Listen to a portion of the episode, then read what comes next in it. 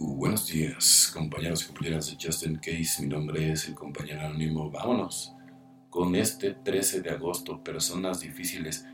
Al ofrecer amor incondicional, nos convertimos en personas más cariñosas y al compartir el crecimiento espiritual, nos volvemos más espirituales. Texto básico, página 117.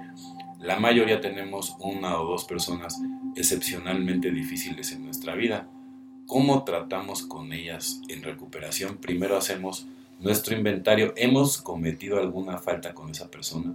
¿Alguna acción o actitud nuestra le ha dado pie para tratarnos como lo ha hecho? Si es así, nos gustaría aclarar las cosas, admitir nuestras faltas y pedir nuestro poder superior que nos quite los defectos de carácter que puedan estar impidiéndonos ser útiles y constructivos después como seres que intentan vivir vidas orientadas hacia la espiritualidad, enfocamos el problema desde el punto de vista de la otra persona. Quizás esté pasando por una serie de presiones que no hemos tenido en cuenta o de las cuales no sepamos nada, problemas que la hacen ser desagradable.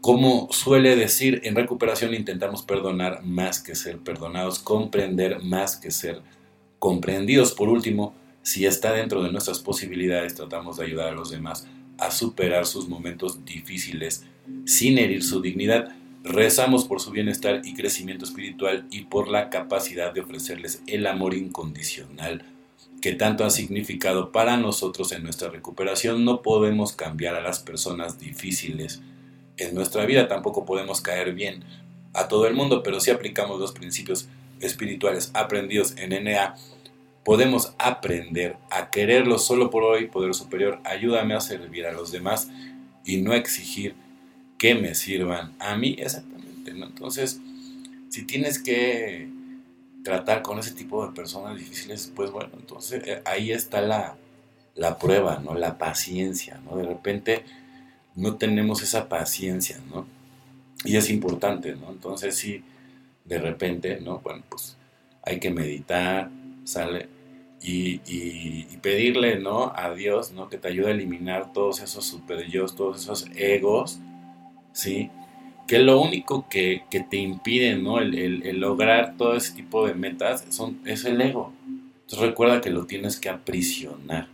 Y como depende del tiempo, la única manera de que lo puedas hacer es en el eterno presente todo de un golpe y tercero habiendo limpiado así los escombros del pasado y con nuestro recién adquirido conocimiento de nosotros mismos, nos ponemos a considerar cómo trabar las mejores relaciones posibles con todos los seres humanos.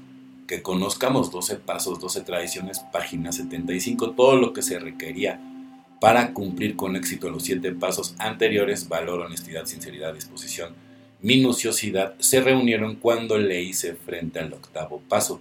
Al principio no podía amarme del valor necesario para esta tarea, lo cual es el porqué de este paso, porque estuvimos dispuestos, tenía que desarrollar el valor para empezar la honestidad, para ver en dónde estaba equivocado, un sincero deseo de poner las cosas en orden, minuciosidad al hacer la lista y disposición para tomar los riesgos necesarios para obtener una verdadera humildad con la ayuda de mi poder superior para desarrollar estas virtudes, completé este paso y continué moviéndome hacia adelante en mi búsqueda de desarrollo espiritual. Así es, es muy importante, ¿no?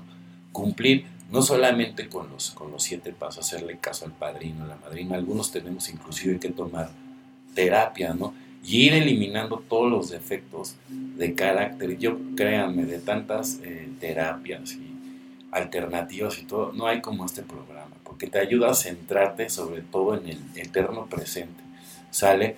Hay que matar el ego, o sea, entonces tienes que ponchar el ego, ¿no? Entonces, si no hay humildad, no hay nada. Bueno, compañeros y compañeras de Justin Case, mi nombre es el compañero anónimo. O sea, que tengan un excelente día como yo lo voy a tener. Felices 24 y nos vemos muy, pero muy pronto.